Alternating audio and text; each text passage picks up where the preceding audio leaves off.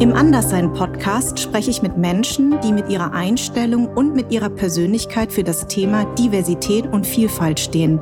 Denn es geht mir um die Wahrnehmung, Sensibilisierung und Akzeptanz aller in unserer Gesellschaft. Der Anderssein-Podcast und sein Anliegen wird unterstützt von unserem Partner Seat. Die junge Automobilmarke setzt sich schon sehr lange für Diversität und Vielfalt ein. Gründe für Handlungen, also rationale Vernunftgründe, das ist etwas für eine kleine Minderheit von Leuten. Ich denke da zum Beispiel oft daran, andere können eben nicht die Schule oder das Umfeld wechseln. Ich habe gedacht, wenn es zum Beispiel, wenn man jetzt, wenn es nicht daran liegt, dass es halt so eine Zufallsauslese ist, sondern wenn es daran liegt, dass du zum Beispiel eine Person of Color bist. Und das bist du immer und du kannst nicht die Gesellschaft wechseln, so wie ich. Es ist heute noch so, dass ich mich nur dann sozusagen spüre, wenn ich mir sicher bin, die sind alle gegen mich. Und ich fragte mich dann natürlich die ganze Zeit, ähm, wann bin ich jetzt Prostituierte? Bin ich es jetzt schon oder bin ich es wenn, wenn er mir das Geld gibt? Oder bin ich es erst, wenn er seinen Penis in mir hatte? Oder wann? Als Hure besitze ich diesen begehrten Körper, schaue aus ihm heraus, wie durch ein verspiegeltes Fenster. Ich lasse die Männer projizieren, fühle mich meist als die Stärkere. Ich kann mit diesem Körper Seligkeit empfinden, mich mit meiner eigenen Lust bedienen wie eines Instruments sagt prostituierte Sexu Sexarbeitsaktivistin, oh Gott, ich wusste, dass ich über dieses Wort stolpern werde, Autorin und kindliche Kaiserin im Bordell Europas, Hanna Lakomi alias Salome Balthus. Lakomi, bitte Lakomi, schön. Hanna Lakomi ja. alias Salome Balthus. Was ist denn die kindliche Kaiserin im Bordell Europas?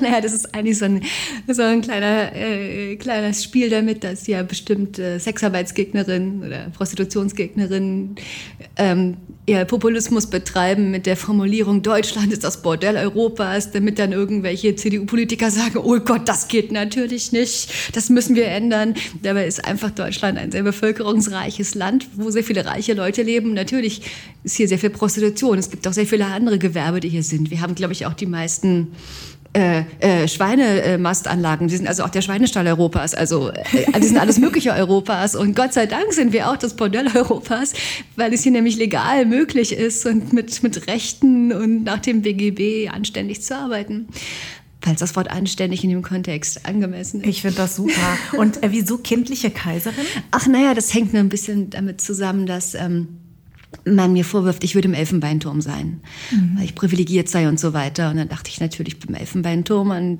mhm. das Kinderbuch von Michael Ende. Und dann dachte ich, na, dann bin ich eben die kindliche Kaiserin im Bordell Europas. Ich, ich, dachte eher, weil das mit deinem Gesicht und mit diesen riesen Augen zu tun hat. Das also, ist jetzt nett was, von dir. Nein, weil das so was, äh, das hat ja so was ähm, Zauberhaftes irgendwie. Und deswegen dachte ich, kindliche Kaiserin. Ich, bin auf jeden Fall eher Richtung Kindchenschema als Richtung Vamp. Mhm. Also was mir jetzt meine, ähm, so mein das Beuteschema angeht, meiner Kunden bin ich wahrscheinlich eher was für die, die ja so den Petit-Typ mögen, aber ähm, ich, ich werde in drei Jahren 40. Ähm, Nein, doch.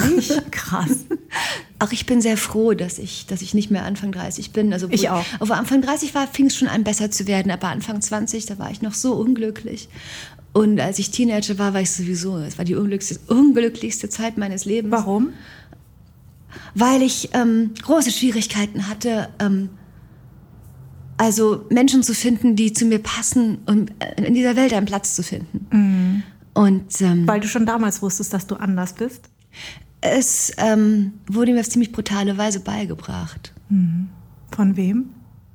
Oh, jetzt gehen wir gleich mitten ins Thema. Ja.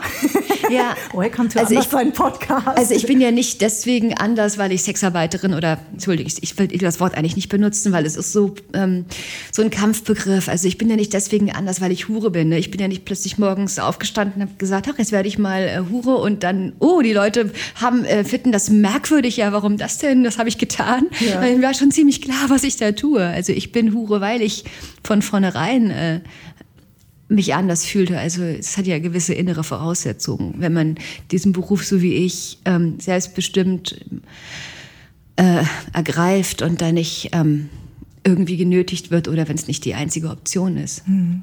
Obwohl ich auch nicht denke, dass es jetzt so viele gute andere Optionen äh, für Studentinnen oder für, für Geisteswissenschaftsstudentinnen in einer Stadt wie Berlin gibt, wo die. Die du ja warst. Die Preise, äh, wo eben auch die Wohnungspreise und die Lebenshaltungskosten so ansteigen, wenn man jetzt nicht reiche Eltern, reichen Freund hat. Mhm. Und wenn man nicht fünf Nebenjobs machen will. Oder wenn man zum Beispiel wie ich kein BAföG bekommt. Also ich, ich suchte ja wirklich eine Möglichkeit, meinen Studienabschluss zu finanzieren. Ich hatte davor ein Stipendium ähm, von der Rosa-Luxemburg-Stiftung, aber ähm, das war dann auch schon beendet, weil ich habe meine Studien, Regelstudienzeit ungefähr verdoppelt. Das hing damit zusammen, dass ich ähm, mich so viel interessiert hatte und ich nicht so schnell durchstudieren wollte, sondern mir durchaus Zeit lassen wollte und alles machen. Aber naja, und ähm, das war eben, es, es, es war eine Möglichkeit, die eben da war und die legal war. Und dann habe ich das ausprobiert und ich wusste ja immer, wenn, wenn das nicht so schön ist, wie ich denke, dann höre ich eben sofort auf. Mhm. Ich hatte ja nun ähm, nichts zu befürchten. Ja. Also ich ähm, hätte ja auch keine Angst gehabt, dann die Polizei zu rufen oder irgendwas. Und ich habe mich auch von Anfang an nicht erpressbar gemacht, weil ich allen in meinem privaten Umfeld sofort davon erzählt habe. Also dieser Hebel, dass man jemanden erpressen kann, ich sag's deinen Eltern, ich sag's dem Arbeitgeber, den gab es bei mir ja nie. Mhm, mh. es, war, es war mir auch sehr wichtig.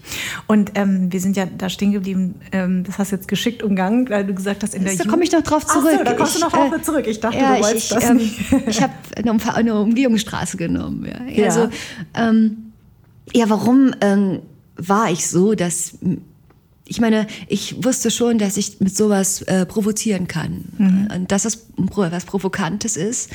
Ähm, abgesehen von dem hedonistischen, narzisstischen Befriedigungen, die es verspricht und ganz mal abgesehen von den äh, komfortablen Verdienstmöglichkeiten und der großen Flexibilität, dass es etwas Provokantes ist, war nicht der, nicht der geringste Reiz mhm. daran weil ich ähm, das Bedürfnis hatte, so der, was man der Norm, was man die Normgesellschaft nennt, was man so die ähm, Deutschland aber normal nennt, ähm, einen, einen starken Widerstand beziehungsweise eine erklärte Feindschaft mhm. dem gegenüber hatte. Mhm. Und ähm, das liegt nicht daran, dass es dass ich irgendwelche äußeren Eigenschaften hätte, wo man dem nicht entgehen kann. Du zum Beispiel, bei dir sieht man in einem Land wie Deutschland einfach, dass du anders aussiehst. Genau.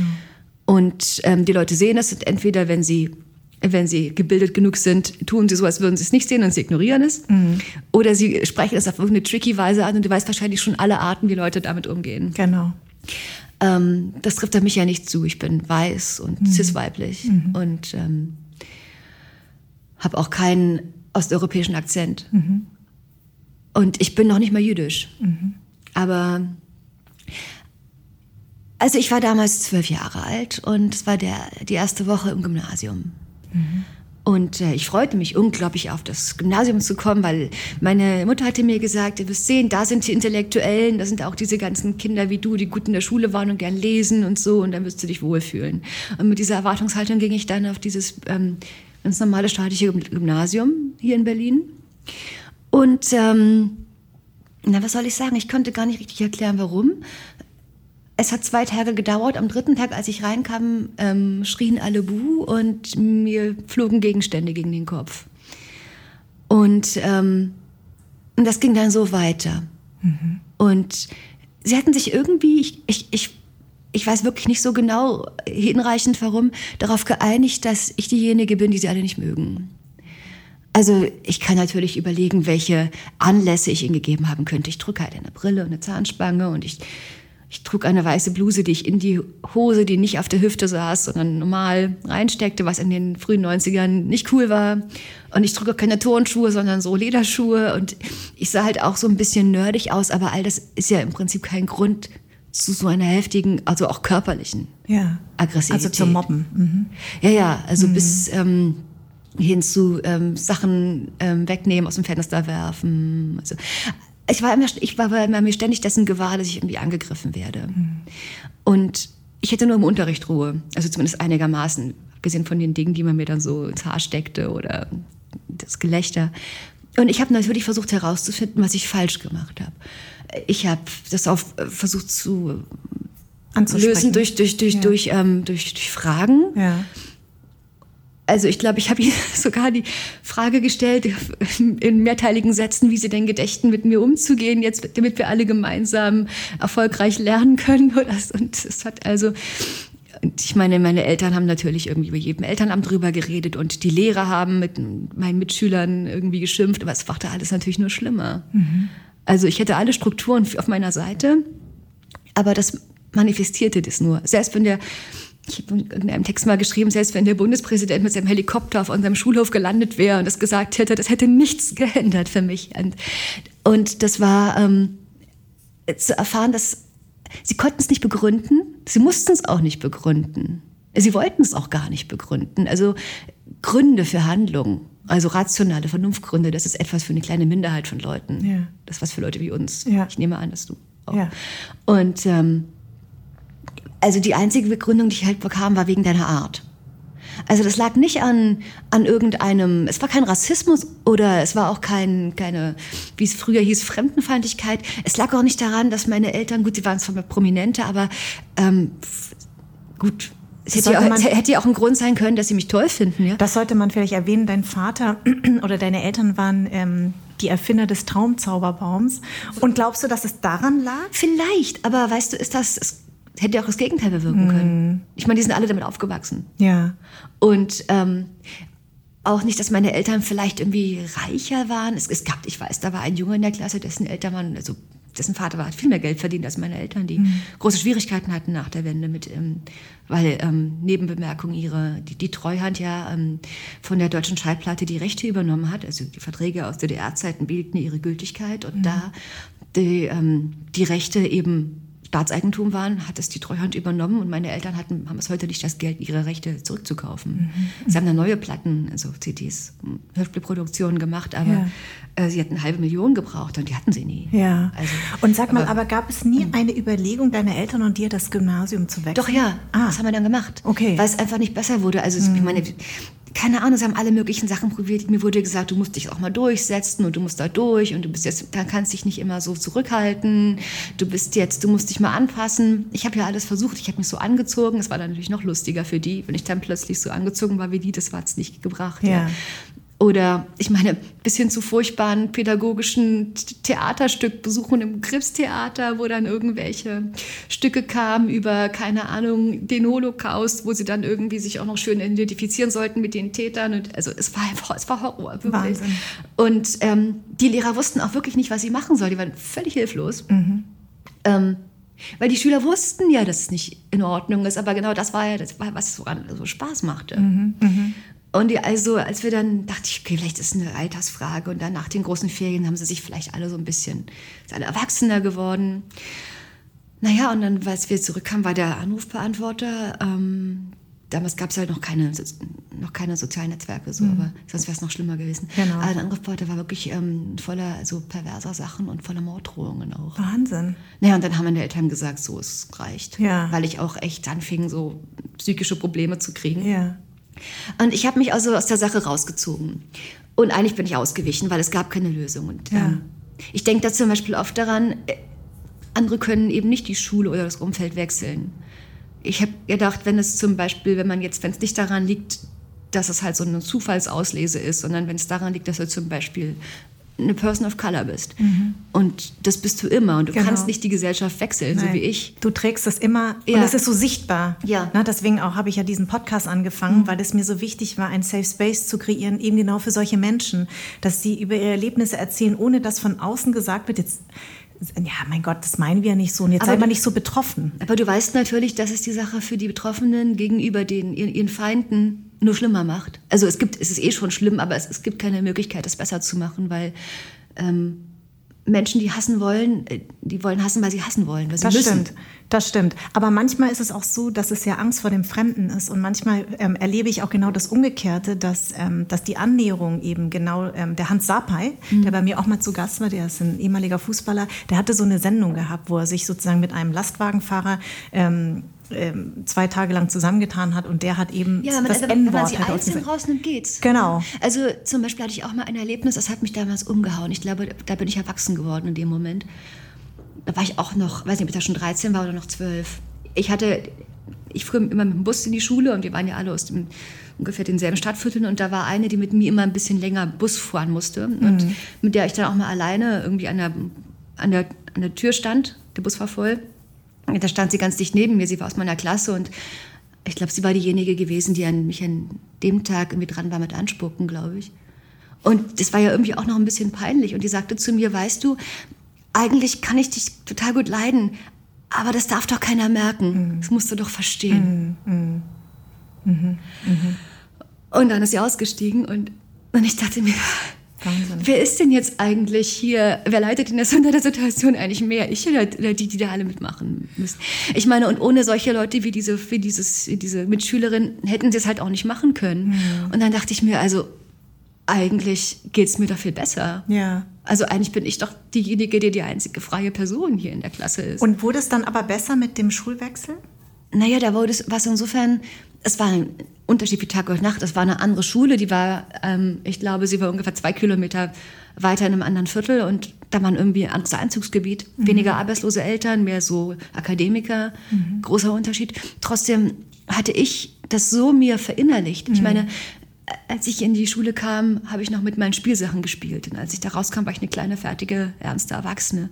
Und es war noch drei Jahre lang so, dass wenn irgendjemand in einem großen Raum lachte, war ich mir sicher, der meint mich. Und hab meine ganze Körperhaltung war Ja, so. du hast es auf dich Und, bezogen. ähm, und ich habe sozusagen die Leute ja regelrecht gezwungen, sich so mir gegenüber zu verhalten. Also natürlich gab es da auch Lästereien. Es waren Teenager, Ja. Jugendliche, pubertierende Kinder. Ja. Und, äh, aber ähm, es war nicht so aggressiv, vor allem nicht körperlich. Aber ich habe ich hab einfach... Ähm, es ist heute noch so, dass ich mich nur dann sozusagen spüre, äh, wenn ich mir sicher bin, die sind alle gegen mich.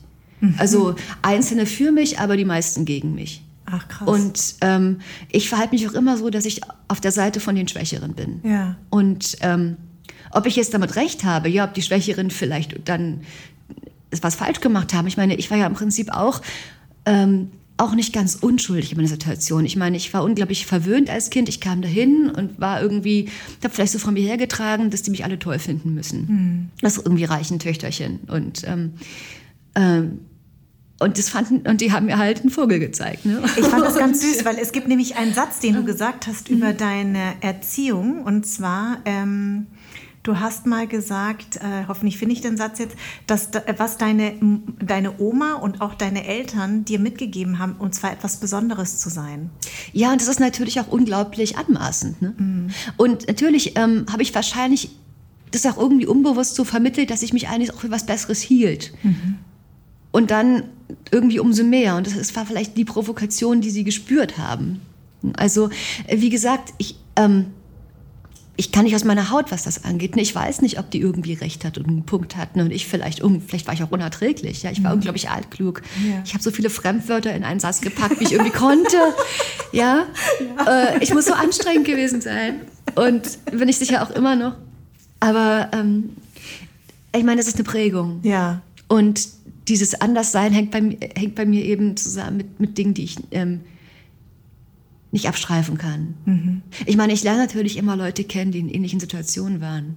Und es gibt natürlich auch, wenn jemand, ähm, wenn jemand aussieht wie du, kann er eben trotzdem noch zusätzlich für seine Individualität gehasst werden. Aber das Ungerechte bei dir ist ja, äh, dass man die Individualität gar nicht so wahrnimmt, weil man eben zuerst diese, diese ähm, die, die, die körperliche Larve wahrnimmt. Genau, ne? genau. Und ähm, das ist ja auch das, das, das Schreckliche bei Diskriminierung, weil es noch nicht mal um die Person geht. Ja, bei mir ging es ja nur um meine Person. Ja. Ich bin ja völlig selbstverantwortlich. Es ist ja regelrecht eine Auszeichnung.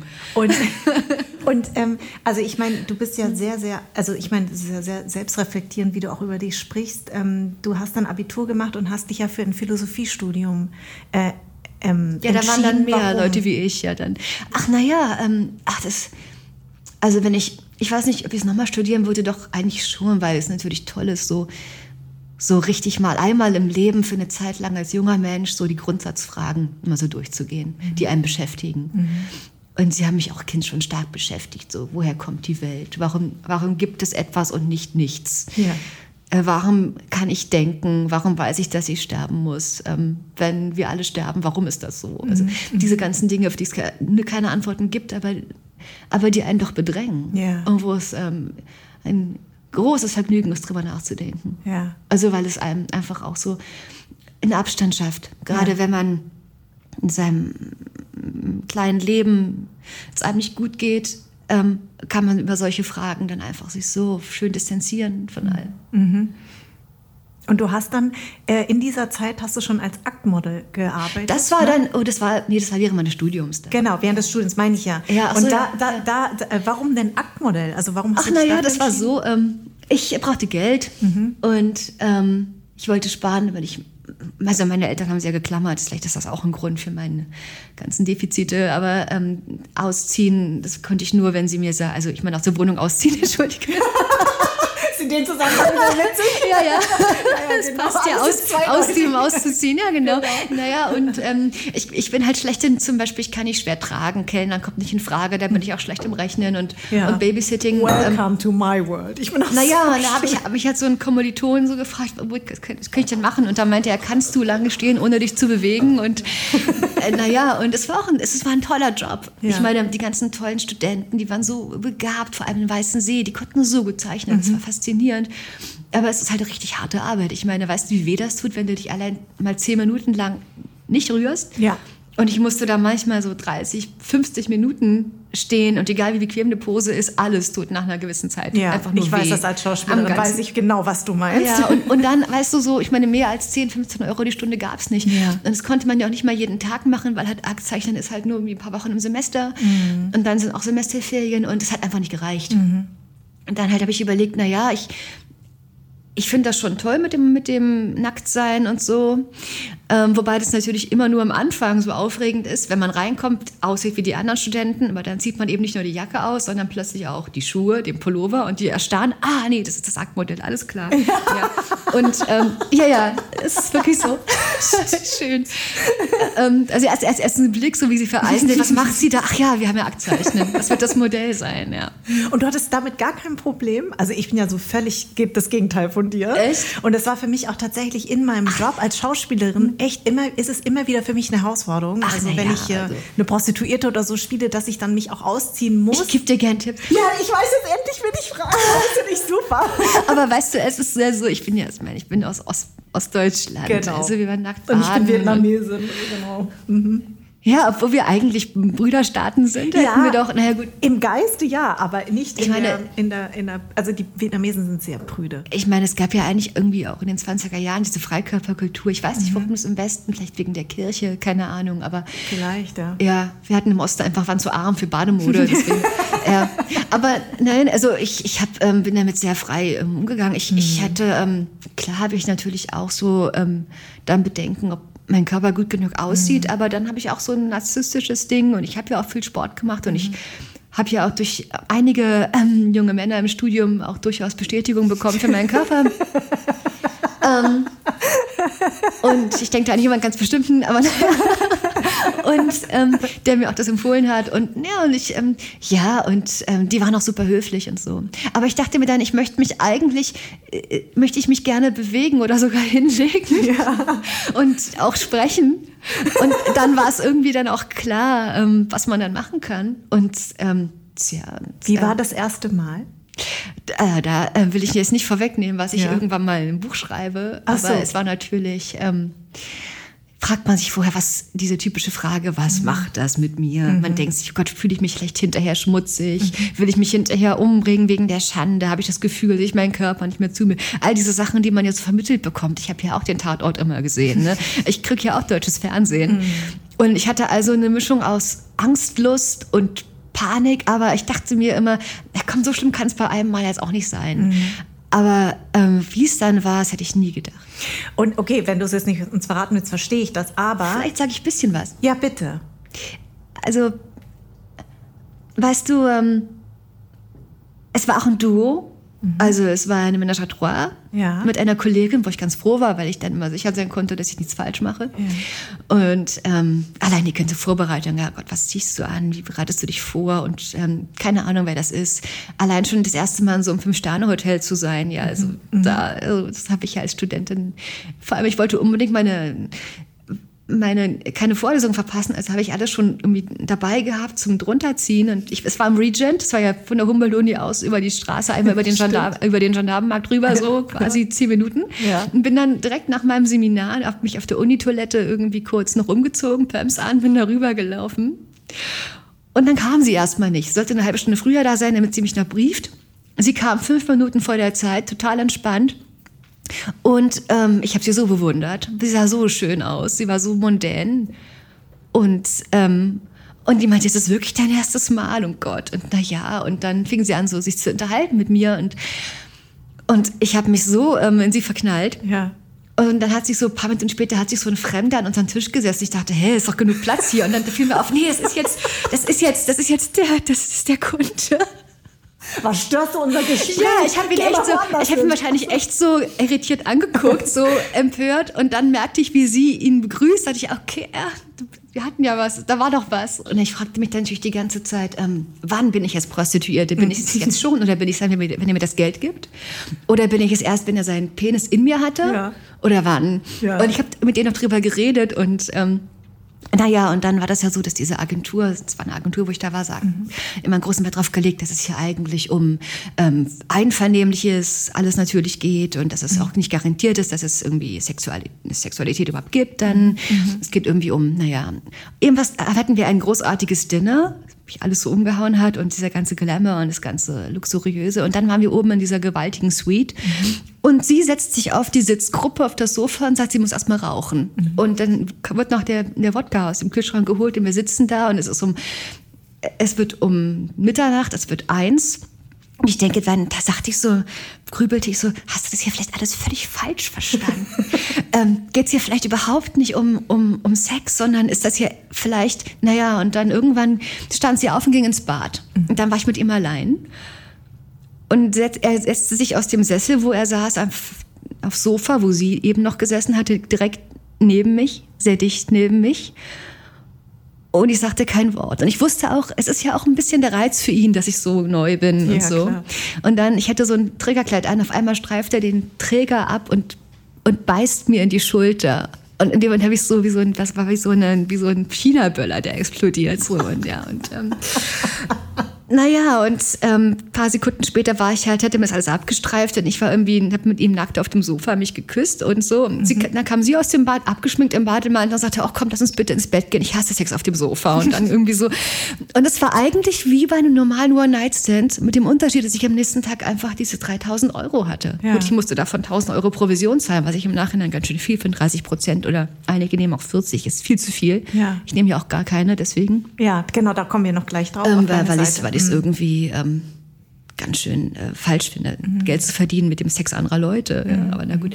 Ähm, nichts dagegen, dass man generell so damit Geld verdient, gute Jobs zu vermitteln. Mhm. Gut. Aber jedenfalls habe ich mich danach gefühlt, ähm, es war so unschuldig, das Körperliche. Mhm. Mhm. Also ich fühlte mich nach einem, also keine Ahnung, Heiner Müller Lesekreis ähm, sehr viel dreckiger innerlich oder halt nach Adorno als, als danach. Ja? Also ich fühlte mich genauso. Ich habe gedacht, was ist das für ein merkwürdiges Gefühl? Und dann fiel es mir auf, also ich fühle mich genauso wie, wie mit zehn, wenn ich in der vierten Klasse eine Eins im Aufsatz hatte und mich alle Erwachsenen jetzt soll dafür loben. Mhm, mh. Diese Art von, das hast du so, ähm, also diese Art von Ego-Shooter, ähm, und das macht auch süchtig. Ich sehe das auch durchaus äh, kritisch. Ich weiß nicht, wie ich, wie ich klarkommen soll, wenn ich das verliere. Also diese Art von, von Komplettbestätigung, also dass jemand so viel Geld bezahlt, nur damit du ein paar Stunden mit ihm als Sache machst, die andere Leute auch kostenlos tun. Du hast für die Welt geschrieben und dann warst du in einer Sendung. Ähm, und da gab es eine Dissonanz mit dem ähm, oh. Moderator. Nee, also oder? offiziell bin ich rausgeflogen bei der Welt, äh, weil sie meinten, sie sind ja nicht der Lügenspiegel und sie wollen keinen Relotius. Mhm. Ich hätte angeblich eine falsche Tatsachenbehauptung aufgestellt. Mhm. Und ähm, das ist auch der Fall. Insofern, weil ich aber sicher war, dass es so war, wie ich beschrieben habe. Also ich war bei einer Schweizer Talkshow, die, die hier in Deutschland kennt den Menschen niemand. Mhm. Dort ist ja jeden Montagabend, jeden Abend um 10, also du kannst dir vorstellen, wie bekannt er dort war im mhm. ersten Programm ist. Mhm. Ein gewisser Roger Schawinski, ähm, wo es irgendwie um mich eingeladen war und der fragte mich halt in der Talkshow, ähm, in Anspielung auf einen Einspieler von Alice Schwarzer, die meinte, dass eben die meisten Prostituierten das machen, Also, oder nicht deswegen, aber dass eben die meisten, also doch schon irgendwie deswegen, weil sie eben äh, schwere Missbrauchserfahrungen haben. Und davor hatte er mich mit, sich mir lange über meinen Vater unterhalten, der Musik für Kinder macht. Und als der Einspieler vorbei war, fragte er mich, also ich mache es in der Vorbehalt, weil ich wieder nicht weiß, ob ich mich wirklich richtig erinnere. Mhm. Ähm, es gibt ja die Sendung, kann man sich ja anschauen mhm. auf YouTube. Mhm. Ähm, war, ist das bei Ihnen auch der Fall gewesen mhm. oder würden Sie zugeben, wenn es so wäre? Mhm. Ich war natürlich davon einigermaßen schockiert, dass mich jemand einfach so halt im Himmel fragt, ob ich als Kind missbraucht worden sei und beziehungsweise ob ich es zugeben würde, ohne dass ich ich meine, wenn ich darüber das schon mal ein Buch geschrieben hätte, kann man sowas fragen. Naja, und das würde er mich halt wahrscheinlich nicht gefragt haben, wenn ich nicht diesen Job machen würde. Ja. Und ähm, was ich in der Kolumne geschrieben hatte, war der Satz, hat ihr Vater sie sexuell missbraucht. Mhm. Und ich war mir so sicher, und ich höre ihn auch immer noch, ich meine, man kann ja auch was rausschneiden, weil ich es niemandem unterstelle, er hätte was rausgeschnitten. Mhm. Aber es bestand jedenfalls keine Täuschungsabsicht, denn mhm. äh, ich wusste ja, dass die Sendung ausgestrahlt wird und meine Kolumne sollte als Kommentar dazu erscheinen. Meine Angst war allein die, dass an meinem Vater dann sowas hängen bleibt, ja, ja. der für viele Leute im Osten eine Institution ist. Und der nicht mehr lebt. Der tot mehr dazu ist. Sagen kann, ja, ne? ja, an Krebs gestorben ist. Mhm. Und auch meine Mutter, die von den, von den Werken lebt, ihre mhm. Texte. Und das war meine einzige Sorge. Mhm. Und naja, und der Text erschien, Roger Schawinski rief bei seinem Freund ähm, Ulf Poschardt angeblich an, alles unter Vorbehalt, also ja. mir wurde das erzählt, ja. und hat sich darüber beschwert. Und daraufhin hat, ähm, wurde meine Kolumne ähm, nicht nur ähm, beendet, sondern die haben halt zuerst mit der Schweizer Boulevardpresse gesprochen und gesagt, da, also dass sie sie canceln. Und dann hat mich am selben Morgen der Blick angerufen und gefragt, was ich dazu sage. Ich wusste es noch gar nicht. Ich habe es mal von, von, den, von denen erfahren. Und ähm, naja, das war ein interessantes Erlebnis. Ich meine, ich, ich wusste immer, dass ich nicht ewig bei Springer-Kolumnistin sein möchte, mhm. weil ich meine, klar, es war eine Möglichkeit, dass ich mich äußern kann. Aber ich weiß natürlich, was das für ein Verein ist. Ne? Ich meine, machen wir uns nichts vor. Es ist ähm, eine sehr rechte Zeitung. Ja. Und es hat mir Spaß gemacht, eine linke Kolumne in der rechten Zeitung zu schreiben. Ich wusste aber, ähm, wer mit dem Teufel frühstückt, wer muss einen langen Löffel haben. Mein langer Löffel war, dass ich darauf bestanden habe, dass ich, dass ich die Überschriften mache. Mhm. Dass ich Überschrift und Untertitel und Balken, also dieses, dieses Vorschautext, und auch das Foto bestimme. Mhm. Weil bei einem Paywall-Text können die ansonsten hier mit dir machen. Die können dich hier frame, wie sie wollen. Ja, ja. Also, und ich wollte einfach nicht deren ähm, irgendwie ähm, Feigenblatt-Pin-Up sein. Mhm, mh. Und ähm, vielleicht war das auch irgendwie das Problem, dass sie keine Lust mehr hatten auf mich. Mhm. Ich weiß es nicht. Es ist alles Spekulation. Jetzt schreibst du ja für die Berliner Zeitung Nachtgesichter. Was ich gerne wissen wollte, mhm. war, war, kam äh, deine Kolumne zustande auch bevor, als du dich schon geoutet hast? Ja, mein Outing war ja genau, ähm, es war glaube ich, zwei, was war das, 2018? 18, glaube ich. 17, 17 Dezember, glaube ich. Und zwar war das in einer Kolumne ähm, von Caroline Rosales in der Zeit. Mhm. Also es war ja so, ich, ich habe eine eigene Website gegründet. Hetera. Genau, Hetera. Sehr, sehr schön übrigens. Mhm. Wunderschön. Mhm. Und das habe ich deswegen gemacht, weil meine Agentur, bei der ich anfing, aufhörte. Auch eine interessante Geschichte, führt jetzt vielleicht zu weit. Und ich wollte halt ähm, nicht irgendwo anders hingehen, sondern ich wollte mit den Frauen, die dort waren, mit dem auch unsere, wir waren ja alle Freundinnen, mhm. und auch mit anderen Frauen, die ich auch mochte, wollte ich gerne eine, eine eigene Plattform schaffen. Ich wusste schon, ähm, wie das da funktioniert, wie die Branche so ist, und mir war auch klar, die Arbeitsbedingungen könnten verbessert werden, und ich wollte einfach den Arbeitsplatz schaffen, den ich selbst gern gehabt hätte, mhm. immer, immer, immer schon haben wollte. Mhm. Und ähm, der zum Beispiel darin besteht, dass es ähm, keine Provision gezahlt werden muss, dass das Geld bei den Frauen bleibt, dass man sich das Geld für so eine Plattform teilt. Gut, eine muss halt irgendwie ähm, sich outen, zumindest fürs Impressum und fürs Handelsregister in Deutschland. Ah. Ähm, damit man irgendwie das online machen kann, ja. öffentlich. Und ähm, damit hatte ich kein Problem, aber ich wusste immer, ja, ich fliege da so ein bisschen unterm Radar. Ich wusste auch, dass jemand von der Bildzeitung war, wissen wollte, wie meine Beziehung zu Florian Havermann ist und darüber immer schreiben wollte und wir wollten da nicht vorkommen. Und, aber ich musste gleichzeitig meine Website irgendwie ja bewerben. Mhm. Und wenn ich nicht in diesen einschlägigen Rotlichtportalen äh, ähm, sein wollte, wo auch unsere Preise und unsere ganzen Ansprüche nicht gepasst hätten, ich meine, wenn man irgendwie gar nicht raufschreibt, welche äh, Services mhm. angeblich inklusive sind, weil es ist bei uns gar keiner. Mhm. Es ist alles Sache der Spontanität. Mhm. Ich weiß doch gar nicht, ob ich jemanden ähm, was ich mit dem machen möchte, bevor ich ihn sehe. Ne? Ja. Also sowas zum Beispiel. Oder wo auch gar nicht so. Unsere Preise sind doch viel zu hoch für diese, für diese Sachen. Die meisten unserer Kunden sind Erstkunden. Ja. Also jetzt für die BWLer, ich mache nicht Marktabschöpfung, sondern Markterschließung. Mhm. Ja? Ja. so Akademiker und Gutmen link, äh, linksgrüne Gutmenschen sind unsere Kunden und Kundinnen. Ja. Und ähm, naja, und ich wusste, wie erreiche ich die? Ich erreiche die da, wo sie sind, nämlich über die, über die äh, Leitmedien. Mhm. Mhm. Und ähm, habe dann eben versucht, auch ähm, weil es ja für mich auch ein feministisches Projekt war, das zu bewerben, dass das mhm. eben gibt. Mhm. Einerseits ähm, natürlich völlig egoistisch, aber eben auch ja nicht nur für mich, sondern für meine Mitstreiterin, damit die damit Geld verdienen können. Und weil ich halt dachte, es ist ja interessant. Und es war offensichtlich interessant. Es ist so interessant, dass ich jetzt immer noch zu Podcasts eingeladen werde, weil Leute sich darüber unterhalten wollen mit mir. Ja, ja. Und ähm, ich wusste, okay, jetzt kommt dieser Zeitartikel. Die Zeit hat eine Auflage von zwei Millionen. Da ist ein Foto von meinem Gesicht. Hast du, deine Eltern, hast du deine Eltern gewarnt? Die, die wussten das, ja. Mein Vater war damals schon tot. Ja, stimmt. Mhm. Und ähm, also meine Mutter wusste es. Mein Vater, mhm. dem wollte es immer sagen, aber dann war es zu spät. Das mhm. ist ein anderes Thema. Ja. Aber ich wusste, wenn ich mich jetzt nicht auto, dann macht es am nächsten Tag die Bildzeitung. Mhm. Und deswegen habe ich das gemacht. Und tatsächlich rief auf die Bildzeitung am nächsten Tag und der Berliner Kurier bei meiner Mutter an und ähm, wollten dann unbedingt noch einen Boulevardartikel drüber machen. Das ist auch einer, einer ist auch passiert und ich ähm, habe da einmal überlegt, ob ich vielleicht beim Joggen eine Sonnenbrille aufsetze, aber habe es dann gelassen.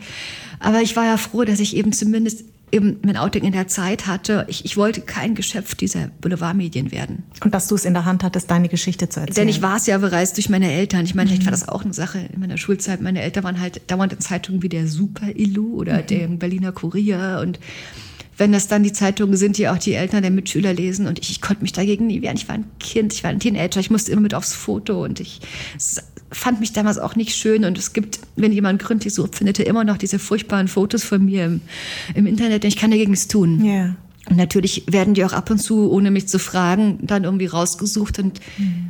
gerade hat Andrea Hanna Hüniger über mich und Florian Havemann, also war letzten, letzten Sommer, ein großes Porträt im Cicero gemacht das ich ziemlich denunziatorisch fand. Das hieß irgendwie äh, Escort Service und DDR-Schickeria. Ach, das habe ich, äh, die Überschrift habe ich gelesen. Mhm. Wobei es, es gab keine DDR-Schickeria. Ja, es gab den Roten Adel, das ist was anderes. Mhm. Und, naja, ähm, dass man im Text so liest, dass irgendwie, dass wir nur Kinder unserer Väter sind. Mhm. Was ein bisschen doof ist. Man, da tut man wirklich alles, um nicht. Der Vater von Florian ist sein. Äh, Robert Havemann. Genau. Da tut man wirklich DDR alles, um was Eigenes zu machen. Regimekritiker. Ich meine, ich habe ja auch deswegen das mit, dem, mit der Prostitution gemacht, weil das wirklich eine Sache war, wo ich nicht mehr Hannah Lakomi war einige mhm. Jahre, wo mein Nachname so gar keine Rolle spielte, wo ich nicht Tochter von war, sondern mhm. wo ich es ganz allein gemacht habe. Mhm. Ich konnte dem mich nicht lange entziehen. Ich musste dann irgendwann durch das Outing war ich dann doch wieder die Lakomi. Aber mhm. da hatte ich es zumindest schon allein geschafft. Ja. Und im Artikel ist es dann immer schon doch ja Kinder von. Und ähm, da ist auch irgend so ein Foto von mir, wo ich 16 bin, zwischen meinen Eltern sitze. Haben sie da rausgesucht. Aber naja, mhm. so ist es halt.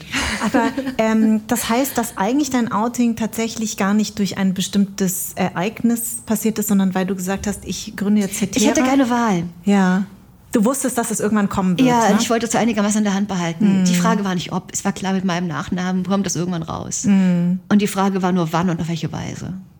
Und darf ich dich kurz fragen, also Hetera habe ich jetzt gelesen, ist altgriechisch und waren weibliche Prostituierte, die im Gegensatz zu den Huren sozial anerkannt waren. Es waren sehr gebildete ähm, Frauen und unterhielten. Das, hast du deswegen Hetera gewählt? Naja, also es ist ja so, es gab ja, also es gibt ja, es gibt ja immer so verschiedene Sachen also es gibt erstmal verschiedene Epochen, wo Prostitution ähm, kultiviert ist. Also es gibt immer Prostitution, gerade die, die, ähm, die basalste ähm, Armutsprostitution sowieso. Also, aber je, ich meine immer in Epochen, wo es, wo es Umbrüche gibt und wo Frauen ähm, mehr Rechte haben als sonst gab es das. Ähm, zum Beispiel in der Renaissance gab es ja irgendwie die Kurtisanen in Rom. Mhm. Ja, oder beispielsweise in der Belle Époque gab es die, gab's die Kurtisanen in Paris. Mhm. Und natürlich ist jetzt ähm, das klassische Hellas, also wir reden ja da von der Zeit von vielleicht 70 Jahren, ja, ja. die Zeit von Perikles ungefähr, ja.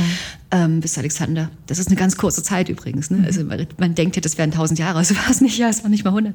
Ja. Ähm, und da war klar waren die Frauen da, also es ist ja die, also eine der, der patriarchalsten Gesellschaften überhaupt. Ne? Mhm.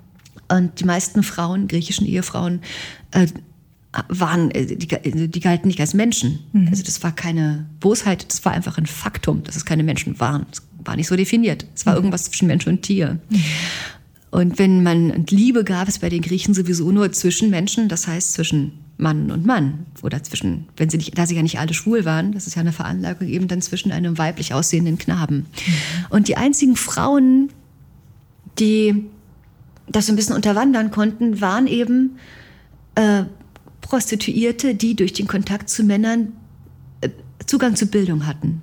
Also zu Dis ich sag mal, Diskursen würde man heute sagen. Die, äh, man muss dir vorstellen, wie diese anderen Frauen waren. Die lebten nur in einem einzigen Raum. Sie durften ihre Mahlzeiten nicht mit den Männern annehmen. Sie waren mit ihren kleinen Kindern zusammen. Und wenn die Kinder älter wurden, kamen die woanders hin. Ich meine, das war eine, das muss ganz furchtbar gewesen sein. Ja, ja. Also, es war ja vielleicht vergleichbar mit den Frauen im 19. Jahrhundert auch. Mhm. Naja, und, und Heteren ähm, waren eben die oberste Stufe. Es gab natürlich die, die Porne, also die, die Straßenprostitution, dann gab es die habe ich gerade vergessen den Namen, da gab es so die, die, die Partygirls, die mhm. auf, auf Symposien und Feste eingeladen wurden. Übrigens gab es auch sehr viele männliche Prostituierte, ne, mhm. ne, die alles dafür taten, um möglichst effeminiert und weiblich zu wirken. Es gibt da ein sehr interessantes Buch von Ernest Bornemann, kann ich sehr empfehlen, das heißt Das Patriarchat. Ja es ist nur noch antiquarisch zu haben, war früher bei Fischer. Okay. Es ist ein Schüler von Magnus Hirschfeld, der Hans ja. Bornemann, und der beschreibt eben die ökonomischen Bedingungen und dann die sexu den sexuellen Überbau, also die, ich sag mal, die typischen Perversionen eines Zeitalters. Mhm. Und was bei den Römern der Sadomasochismus ist, ist bei den Griechen die Pädophilie. Und ähm, die Heteren waren knabenhaft, die trugen die Toga, die trugen Männerkleidung. Mhm. So als würden heute keine Frauen ähm, Hosen tragen, nur die Prostituierten. Und die waren eben auf Augenhöhe.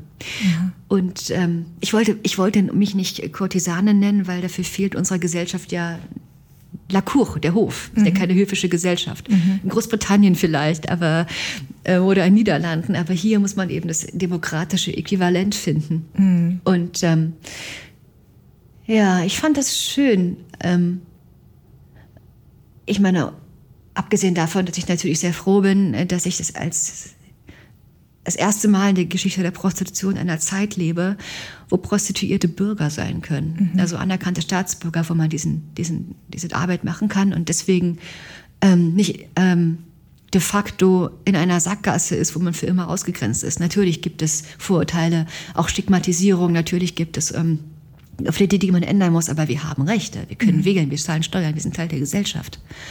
Und wir können damit aufhören, was anderes machen und wir können uns freiwillig dafür entscheiden. In der Antike waren Prostituierte entweder ehemalige Sklavinnen oder Töchter von Prostituierten oder mhm. Sklavinnen. Mhm. Oder Frauen, die eben äh, deren Eltern so verarmten, dass sie ihre Kinder verkaufen mussten. Jetzt gibt es aber natürlich die kritischen Stimmen, die sagen, ähm, es, es gibt einen sehr großer Prozentsatz, der eben Zwangsprostituierte Ich bin mir irgendwie sicher, dass es in diesem Podcast nicht vorkommt. Nein, äh, nee, weißt du warum? Weil ich habe tatsächlich ähm, erst durch dich natürlich mich ganz, ganz viel damit beschäftigt, mit Prostituiertengesetz und so. Ich habe mich damit ähm, ehrlich gesagt niemals auseinandergesetzt. Und für mich ist es auch nicht so, dass ich sage, das fand ich sehr, sehr charmant von dir, dass du in irgendeinem Interview gesagt hast, dass äh, es immer diejenigen gibt, wenn du sagst, äh, äh, was ich auch total spannend finde, dass du den Begriff Hure auch ganz anders ähm, siehst. Du sagst, ich bin Hure und Prostituierte, dass dann immer die einen wahnsinnig schnell bemüht sind zu sagen, ich habe überhaupt kein Problem damit. Das hast du ja sie nicht gefragt, ja? Also ich kenne das so wie bei mir immer, dass sie sagen, ich habe ja nichts gegen Ausländer. Ich denke so, das habe ich dich eigentlich gar nicht gefragt. Dann bist du keine Ausländerin. Ja, eben. Abgesehen davon, ja. Ähm, aber ähm, äh, das ist, äh, deswegen deckt sich das so sehr, deswegen ich kenne das. Ähm, aber ich habe mich ja durch dich erst mit ganz viel auseinandergesetzt und natürlich ist das eine Sache ähm, ähm, ähm, mit dem nordischen Modell habe ich dann angefangen, mich überhaupt, mhm. was ist denn das nordische Modell? Und das sind natürlich Sachen, die ich dich trotzdem fragen möchte, weil wir haben hier sehr viele Zuhörer und Zuhörerinnen, die sich gar nicht damit auskennen und sagen, sagen, ja, was ist denn mit denen, die eben nicht freiwillig das machen können? Ja, das ist dann, handelt sich dann um eine schwere Straftat und um Menschenhandel. ich meine, auch wenn man es zwar irgendwie doch freiwillig macht, aber eben ungern freiwillig, wenn man das macht, weil man keine andere Möglichkeit hat. Weißt du, ähm, mir nützt das überhaupt nicht, dass es solche Frauen gibt. Also wenn jemand sagt, ich sei ein Profiteur davon, dann kann ich nur sagen, für mich wäre es nur gut, ähm, wenn diese Frauen alle was anderes machen könnten, mhm. auf andere Weise die Möglichkeit hätten, sich und vor allem ihre Familien zu ernähren. Mhm. Ähm, das ist eine Sache von Sozialpolitik, von, von die, die, die Welt ist arm. Mhm. Und es ist nun mal immer noch eine Möglichkeit, auf relativ unkomplizierte und schnelle Weise mehr Geld zu verdienen, als man es sonst in irgendeinem Job im Billiglohnsektor könnte. Und ähm, es ist ganz schrecklich, dass das gibt. Es ist auch schrecklich, dass es äh, dass die, die Auswirkungen, die es auf, auf Kunden hat, die das plötzlich gewohnt sind, der Zynismus von einigen Männern. Ich merke übrigens, wenn ich mal einen Kunden habe, der sich mir zu uns verirrt, der daher kommt, welche Erziehungsarbeit ich da erstmal leisten muss bei mhm. dem. Und ähm, es ist natürlich auch klar, ähm, dass wenn man jetzt sagt, ähm, diese Frauen behaupten, sie machen das freiwillig, aber eigentlich ist dann Zuhälter. Ich meine, woher soll man das wissen? Wem die Frau dann ihr Geld gibt, das kann man ihr nicht vorschreiben. Und wenn das jemand ist, ähm, der sie dazu zwingen kann oder dazu bringen kann, ähm, auf den Strich zu gehen oder, oder, sich, oder anschaffen zu gehen und dabei zu lächeln und sich zu verstellen, ähm, ich meine, man liegt sich ja nicht einfach nur hin und, und, und spielt Leiche. Es ist eine aktive Sache. Ich meine, man muss ja erstmal schaffen, dass der Mann, ich meine, es ist ja, es ist, ja, es ist ja, mit aktiver Arbeit verbunden. Genau. Meine, wenn jemand eine Frau dazu bringen kann, dann hat er sie so in der Hand. Ich meine, wenn er dann sagen kann, sobald du irgendwas machst, mich irgendwie anzeigst, sobald ich überhaupt davon höre, habe ich da Leute in Bulgarien, die töten deine Kinder. Mhm. Ich weiß, wo deine Schwester wohnt. Mhm. Und unter solchem Druck wird niemand, würde ich auch alles tun, ich würde niemals jemanden anzeigen. Mhm. Und solange man da nicht sagt, ähm, wir machen hier mal eine richtige Aktion gegen Rotlichtkriminelle. Sind, ich meine, das sind ja alles Leute, so schwer kann es eigentlich nicht sein. Es gibt sie. Mhm. Man müsste Zeugenschutzprogramme haben und man müsste vor allem sagen, wir machen sofortiges Abschiebestopp für diese Menschen. Die haben Angst vor Abschiebung und sie haben Angst, dass ihren Angehörigen was angetan wird. Man müsste sie müssten die Gewissheit haben, dass bevor der Zuhälter überhaupt irgendwas merkt, mhm. ja, dass der nicht irgendwie etwa zum Amt zitiert wird oder dann in zwei Jahren die Polizei mal anfängt, den Fall zu bearbeiten, sondern dass sie sofort erstmal die Sicherheit haben, dass ihren Angehörigen und ihnen nichts passiert. Mhm. Und dass dann ähm, aber länderübergreifend mit internationaler Polizeiarbeit da was gemacht wird. Aber ich habe den Eindruck, dass die deutsche Politik gar kein Interesse hat, sobald die, sie wollen einfach nur, dass die Frauen, sie sehen es als Frauen, es gibt euch auch Jungs, mhm. einfach weg sind, einfach über die Grenze gehen, nicht mehr sichtbar sind und ähm, das ist so ähm, scheinheilig daran. Ja, und du sagst ja, was ich auch total äh, toll finde, eben ähm, für dich ist ja dein Beruf oder äh, du sagst zum Beispiel auch nicht Freier, sondern Kunden, weil das eine Dienstleistung ist, die du anbietest. Ich denke, bei Freier habe ich auch mal geschrieben, das ist jemand, der nicht der antiquierte Begriff für den Bräutigam ins B, ne, der heiraten will. Ja. So, was soll das? und du sagst zum Beispiel, was ich total ähm, spannend finde an deiner Arbeit, dass du eben auch sagst, wir sprechen vorher mit den Kunden und ich wähle aus, ob ich das dann auch tue. Ja, ich meine, es ist, eine, es ist ich biete eine Dienstleistung an. Ich bin nicht die Ware, hm. meine Dienstleistung ist die Ware. Genau wie, wenn du, keine Ahnung, äh, beispielsweise eine, eine, Werbeagentur hast, dann redest du ja auch mit den Kunden und du kannst, und weil die dich bezahlen, heißt es das nicht, dass sie mit dir machen können, was sie wollen. Hm. Ja, oder selbst ein Taxifahrer, der zumindest ja nach dem Bundesbeförderungsgesetz verpflichtet ist, den Fahrgast dahin zu fahren, wo der möchte, der kann nicht von dem Fahrer gezwungen, äh, von dem Fahrgast gezwungen werden, jetzt Autorennen zu fahren, nur weil er ihn bezahlt hat. Mhm, ja, die mhm. Menschen bezahlen mich für etwas Konkretes und zwar für genau das, was ich anbiete. Mhm, mh. Also ich bin ja nicht ein Gegenstand, den die dann bezahlt haben und benutzen. Mhm. Ich meine, außer das ist unser Spiel und da biete ich genau das an. Mhm. Aber dann ist es natürlich nur ein Fake. Ja, ja. Das wissen beide Seiten. Und es werden auch Grenzen ja gesetzt. Also das ist etwas, was du ja tust, ne? indem du vorher das Gespräch äh, führst. Also weil zum Beispiel, mich fand es total interessant, dass du mal gesagt hast, es gibt Sachen, die mache ich einfach nicht. Also der Kunde möchte das vielleicht, aber das biete ich gar nicht erst an. Ja, ja klar, ähm, natürlich. Ja. Ich meine, es gibt eine Menge Dinge, die ich nicht tun würde. Mhm. Ja. Und äh, andererseits gibt's aber, würde ich es aber auch nicht im pauschal sagen, ich biete nur das und das an, weil es kann ja sein, dass ich mich mit irgendeinem Menschen so wohlfühle, dass ich dann oder auch da irgendwie Lust bekomme, irgendwas zu tun, was ich neu ausprobiere. Mhm.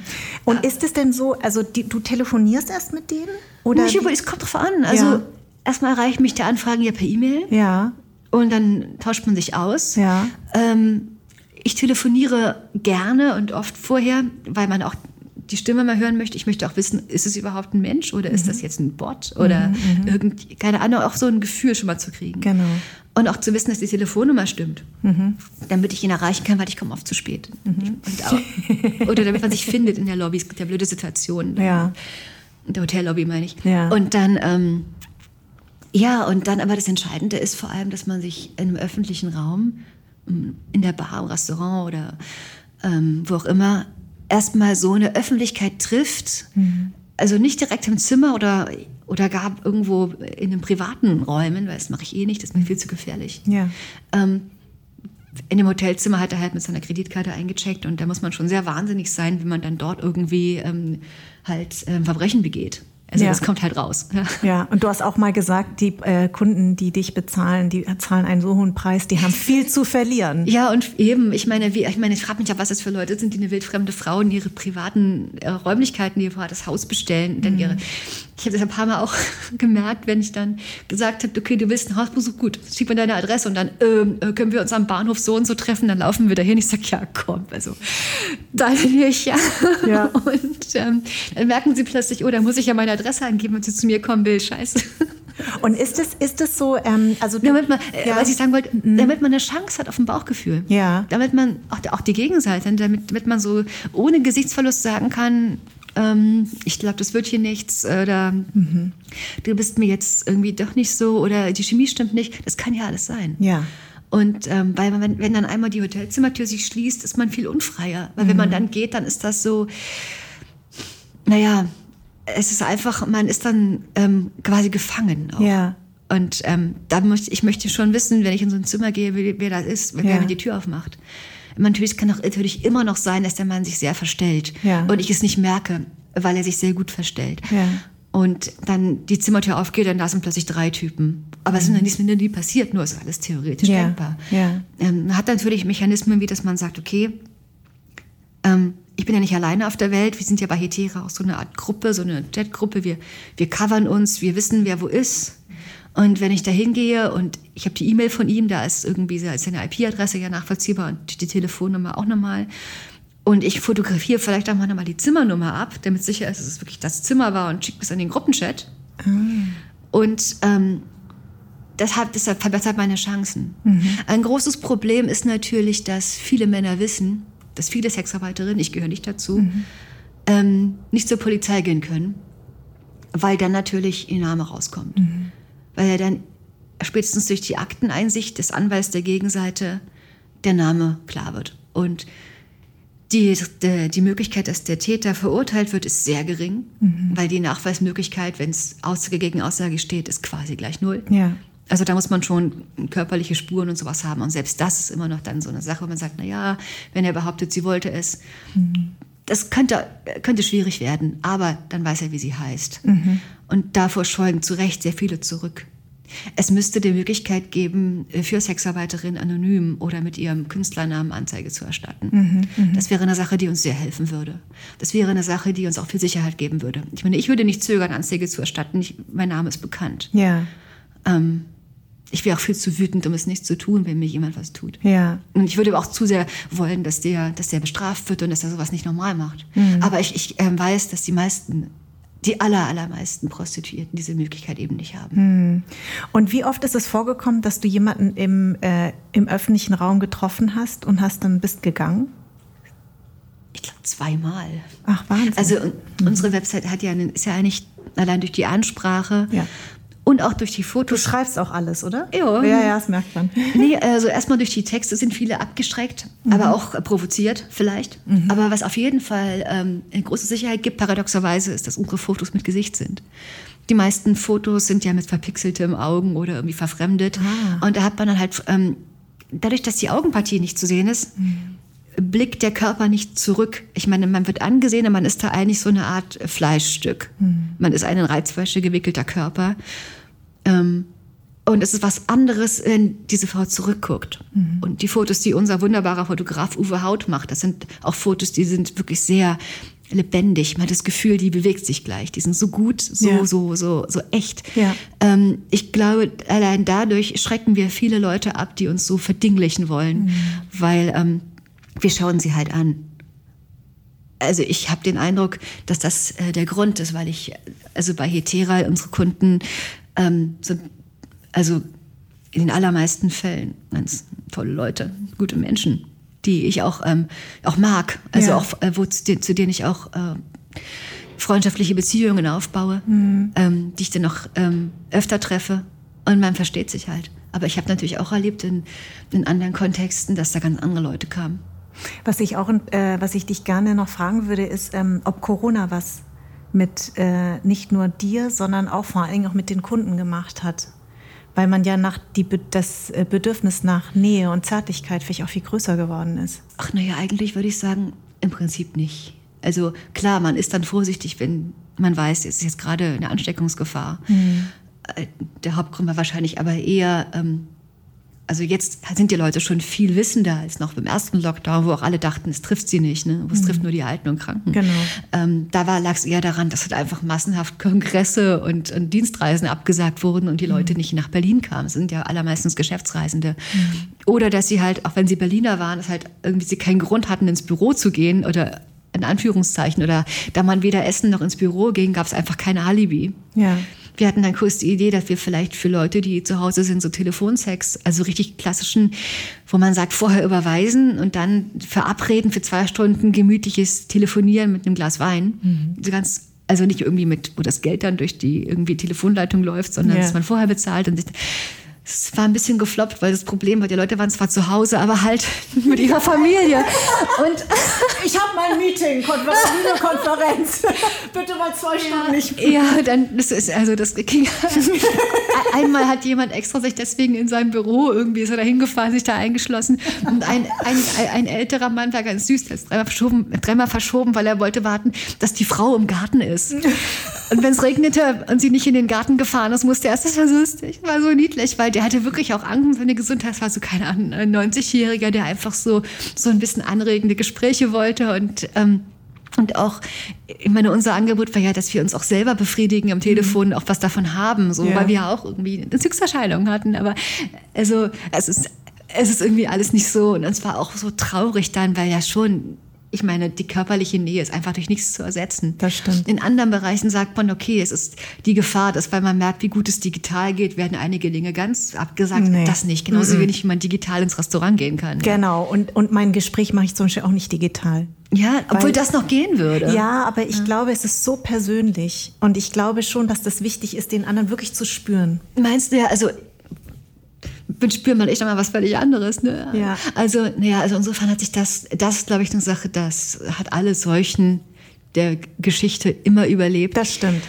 Außerdem ist es ja auch so, dass in Zeichen, Zeiten, wo man merkt, dass es so, ähm, das Leben so vergänglich ist, dass man da auch eine gesteigerte Sinnlichkeit hat. Ne? Mhm. Ne? Also, dass das die ganze Erotik noch befeuert ne? und zu wissen, dass es vorbei sein kann. Ähm, es wird alles intensiviert. Mhm. Abgesehen davon ist natürlich auch der Reiz des Verbotenen da. Ein großes Problem war aber auf der anderen Seite eben, dass ähm, sehr viele Sexarbeiterinnen komplett durchs Raster gefallen sind, die dann eben weder Geld hatten ähm, für Tests noch Masken und wo die Bordelle zu waren und die Frauen quasi nicht wussten, wohin. Ja. Ähm, wir haben, wir haben, würde ich, würde ich gerne das auch nutzen, um dafür ein bisschen Werbung zu machen, der Berufsverband Sexarbeit. Also der BEST e.V., also im Internet Berufsverband-sexarbeit.de, der hat einen Nothilfefonds für unsere Kolleginnen, die wirklich auf der Straße arbeiten, die, ähm, die ähm, oft nicht die Möglichkeit haben, äh, sich zu schützen, die ähm, auf das Geld wirklich angewiesen sind, die nicht genug gespart haben, um zu sagen, ich mache es mal einen Monat lang nichts, die jeden mhm. Tag ihre Kunden haben müssen und die im Zweifelsfall vielleicht noch nicht mal die Kunden dazu bringen können, dass die, dass sie sich testen. Und ähm, denn das, der Berufsverband ähm, sammelt halt Geld, um diese Frauen zu unterstützen, um sie auch zu unterstützen bei Behördengängen und so weiter. Ja. Und ähm, der, es ist viel zu wenig Geld eingezahlt worden. Wieder im ersten Lockdown ging es noch, jetzt haben sie nichts. Und also wenn irgendjemand Allein schon 10 Euro würden helfen. Für 10 Euro kann man zum Beispiel schon mal Kondome kaufen. Mhm. Okay, gut zu wissen. Und äh, sag mal, wenn ich jetzt ähm, dich beschreiben müsste und wenn du dich beschreiben müsstest oder wenn du in die Zukunft guckst, willst du das weiterhin so machen, dass du schreibst und Prostituierte bist? Oder würdest du irgendwann zugunsten, weil das eine so, so wahnsinnig gut läuft, das eine für das andere opfern? Oder sagst du, du bist einfach wirklich beides? Ninon de L'Enclos, die dir vielleicht ein Begriff ist, das ist eine der bekanntesten Prostituierten aus der Zeit von Ludwig XIV. Mhm. Ähm, hat zum Beispiel auch ähm, Freundinnen gehabt, die dann äh, wirklich Mätressen waren und die sie auch sie gefragt haben, ob sie nicht nach Versailles kommen möchte, mhm. äh, als Mätresse des Königs. Und äh, die hat das abgelehnt und wollte in Paris bleiben, als mhm. Kurtisane, weil sie da die Möglichkeit hatte, sich im Gegensatz zu einer Mätresse aussuchen zu können, mit wem sie schläft. Mhm. Zwar nicht mit dem König, obwohl vielleicht auch, keine Ahnung, inkognito, aber jedenfalls hatte sie die Kontrolle behalten.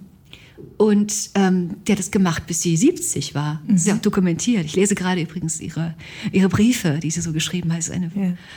es ist so schön, mich mit diesem Menschen so nahe zu fühlen. Diese Frau, die das ja gab. Ja. Diese, dieser intelligente, feine, liebevolle Mensch, ja. der diese, diese Kurtisane Ninon de L'Enclos war.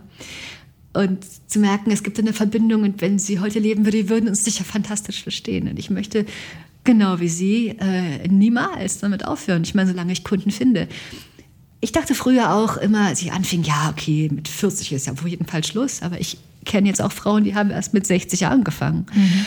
Und ich weiß zum Beispiel auch, dass gerade Männer immer mehr nach Frauen fragen, die schon über 30 sind. Mhm. Die Kunden werden immer jünger, frappierenderweise, was oft anstrengend ist, weil es ist oft so, ähm, halt so na, ein bisschen Babysitting manchmal und ihnen zeigen, wie es geht. Und naja, und sie sind auch echt so junge Männer, sind ja oft so mit sich beschäftigt und wollen ja. wissen, ob sie es richtig machen. Es ist alles ältere Männer, das ist viel entspannter, weil die ja. auch einfach viel galanter sind oft. Obwohl, auch das lernen junge Männer. Und ja. oft sind sie auch viel eben reflektierter als ältere. Also nichts gegen junge Männer. Kommt alle zu mir, die ihr mühselig und beladen seid. Aber es ist, ähm, oder auch nicht. Jedenfalls ist das ähm, so, dass die Kunden werden tendenziell jünger. Mhm. Auch einfach, weil, weil man immer jünger jetzt ist. ist gerade eine Generation, die erbt jetzt. Mhm, mhm. Jetzt gerade werden die Vermögen vererbt. Mhm. Die äh, von unseren Eltern ne, in unserer Generation passiert das. Und die wollen immer mehr Frauen mit ähm, ich meine, jemand hat mir auch mal gesagt, was soll ich denn mit einer 20-Jährigen, worüber soll ich mit ihr reden? Über ihre Abifahrt? Ja. Und äh, das geht eben bei uns vor allem um Konversation. Richtig. Der Sex, das ist eine Stunde mhm. von vier, wo man mhm. davor essen geht. Man muss sich über irgendwas unterhalten und man will dann hinterher das Gefühl haben, dass man sich miteinander wohlfühlt. Wir sind mhm. keine Models. Mhm. Es geht um, um guten Sex und nicht um eine, eine, eine Zimmerpflanze, die da steht. Dafür gibt es andere Sachen. Ja, das, das können dann andere Leute machen. Aber ähm, und ähm, es ist auch nicht so, dass Männer nach den normschönen Frauen fragen. Oft sind sie verheiratet mit Frauen, die so Trophy-Wives sind. Also die so aussehen, wie, wie man halt aussieht, wenn man es kann. Und die Art von Frau, die geheiratet wird für Männer, die beweisen wollen, ich kann sie mir leisten, weil ich habe Geld, deswegen ist diese Frau meine Trophäe. Aber was sie sexuell wollen, das weicht erstaunlicherweise ab von dem, was sie ästhetisch finden sogar. Mhm. Sie, sie finden vielleicht schlanke junge Frauen ästhetisch. Aber stehen tut er halt bei einer dicken Älteren. Aus irgendwelchen Gründen. Sie können das gar nicht beeinflussen. Mhm. Es ist halt so, ich, ich, ich kenne auch welche Dominas, die sagen, sie sind ausgebucht bis, bis nach hinaus. Sie, die sind, ähm, du die anguckst und denkst, boah, echt? Mhm.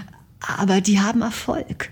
Es war auch im Bordell so. Es waren nicht die schönsten, die erfolgreichsten. Es ist sogar oft so, dass die schönsten und die, die, die, die normschönsten Frauen erstaunlicherweise zwar angeschaut werden, aber aber sie werden irgendwie nicht gebucht. Aber glaubst du nicht, dass das dann die ehrlichste Art ist, dass sie dann wirklich mal ehrlich sind? Diese, naja, es ist Kunden? ja schließlich, man eben, da sind ja die Männer auch nicht sie selbst in ihrem Kontext und Umfeld. Ja, sie, sie können da ehrlich sein. Genau. Ja. Und deswegen lernst du die, die ehrliche Seite ja, dieses Menschen kennen. Ja, ja, und ich lerne, sie, ich lerne ja auch einige Leute kennen, so wie sie niemand kennenlernen wird. Als Journalistin würde ich mit diesen Männern nicht diese Gespräche führen. Und ich treffe ja auch Leute, genau. ich darf natürlich den Namen nicht sagen, aber mhm. das sind schon Menschen, die man noch kennen könnte. Ja. Das sind auch Leute, die sehr mächtig sind. Ja, ja. Und wo man sich fragt, warum macht irgendjemand das und das? Ja. Ich meine, ich habe keine Lust mit, wenn ich es rauskriege, dass jemand in der AfD ist zum Beispiel oder mhm. rechts, mache ich das mit denen nichts, weil es mit mhm. Mhm. Einfach, ähm, weil mich das innerlich so sehr verletzen würde. Mhm. Also es würde mir einfach so, so schlecht gehen, ja. ähm, weil ich mich so, ich glaube, ich würde so verzweifeln im Gespräch. Mhm. Aber es gibt natürlich Leute, die Geld verdienen mit Dingen, wo du denkst, oha, das finde ich nicht so gut. Mhm. Beispielsweise Waffen. Mhm. Mhm. Ähm, du fragst dich, muss das sein? Ja. Und dann redet man mit denen und hat dann oft, oft erschreckt, welche verdammt guten oder scheinbar guten Gründe sie haben oder sich zurechtlegen. Mhm. Und dann kann man sagen, na gut, ich könnte natürlich jetzt sagen, du ähm, wirst jetzt mir bestraft dafür, dass du das jetzt machst und ich schlafe nicht mit dir. Es würde aber nichts daran ändern, er würde halt einem anderen das Geld geben. Ja. Und ähm, ich meine, beispielsweise ein, ein Modeverkäufer oder ein, ein Bäcker würde ja auch nicht sagen, ich verkaufe diesem Mann nichts. Gut, vielleicht irgendein Modelabel möchte nicht, dass irgendwelche prominenten Nazis seine, die Sachen tragen. Mhm. Aber ähm, den normalen Kunden können ja sowieso nicht hinter die äh, ja. eben hinter die äh, Fassade zu gucken. Ja, und dann gibt es oft Leute, die machen irgendwie tolle Sachen und dann kriegt man raus, so nett sind die gar nicht. Mhm. Also, ja, das ist ja häufig ja. so. Das ist ja häufig so. Aber ich glaube, das finde ich einen interessanten Aspekt zu sagen, dass du wahrscheinlich eine sehr ehrliche Art ein, ähm, von also eines eines Menschen begegnest, äh, den ich vielleicht so gar nicht kennenlernen würde. Niemals. Mhm. Auch Ehemänner. Mhm.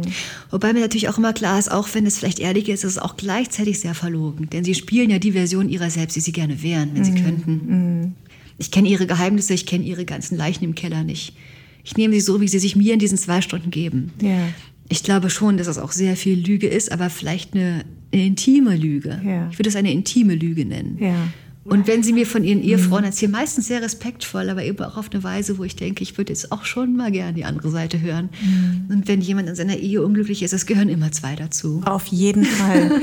Und redest du eigentlich, wenn du nach Hause kommst, mit deinem Freund darüber? Natürlich.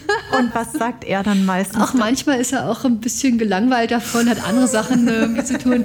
Also eifersüchtig ist er nie.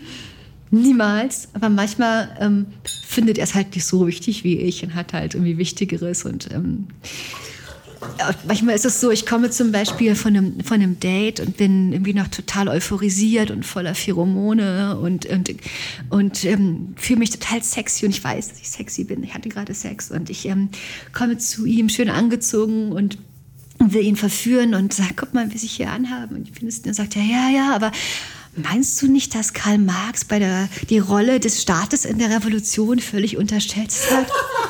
Dann sage ich, Gute Nacht, Flori. Gute Nacht, Flori. Herrlich. Er kommt dann so aus seinen Gedankengebäuden. Ja, er schreibt ja so politische Essays und ja. dann fragt er mich dann sowas und äh, ähm, sagt, meinst du nicht, dass, die, dass sich die Linke mal mehr richtig äh, versäumt hat, sich mit der Staatsräson zu beschäftigen? Ich sage, Flori, wenn ich jetzt nüchtern wäre und es wäre morgens, würde ich mit dir mich darüber unterhalten. Aber ich bin richtig besoffen und ich möchte eigentlich mit dir schlafen jetzt und nicht mit dir über die Linkspartei reden. Herrlich. Und dann stöckel ich den Cottbusser Damm lang und hoffe, dass mich irgendwelche Jugendlichen vergewaltigen, aber sie tun es nie. Und dann Nein, das denkst du bitte nicht. Nein, natürlich denke ich das nicht. Das könnten sie auch gar nicht, weil ich ähm, eher sie vergewaltigen würde wahrscheinlich. Dann in der Stimmung, wie ich dann manchmal nachts um vier in Perms und viel zu dünn bekleidet und einem leichten, glamourösen Miu-Miu-Mantel und meiner Handtasche da langstöckele. Nee, das, ich, ehrlich gesagt fühle ich mich ziemlich sicher in Neukölln. Also viel sicherer, als ich mich im Randbezirk fühlen würde übrigens. Ja. Hanna, das war oder Salome oder wie auch immer. Auf jeden Fall, Hanna, vielen, vielen Dank für diesen tollen Einblick und danke, dass du mein Gast warst, meine Gästin. Du bist eine wunderbare Gastgeberin. Du schaffst es, dass man einfach so labern muss. ja, danke schön. Anderssein ist eine Produktion der Fahn und Pracht Company. Idee und Konzept stammt von mir, Redaktion Anja Prinz und ich, Schnitt Anja Prinz, Soundmixing und Editing Henry Ohl, Redaktionsassistenz Saskia Schildwach, Musik Perry von den Beethovens und zuletzt möchte ich mich bei Seat, der Amano Group und alle, die diesen Podcast unterstützen, bedanken.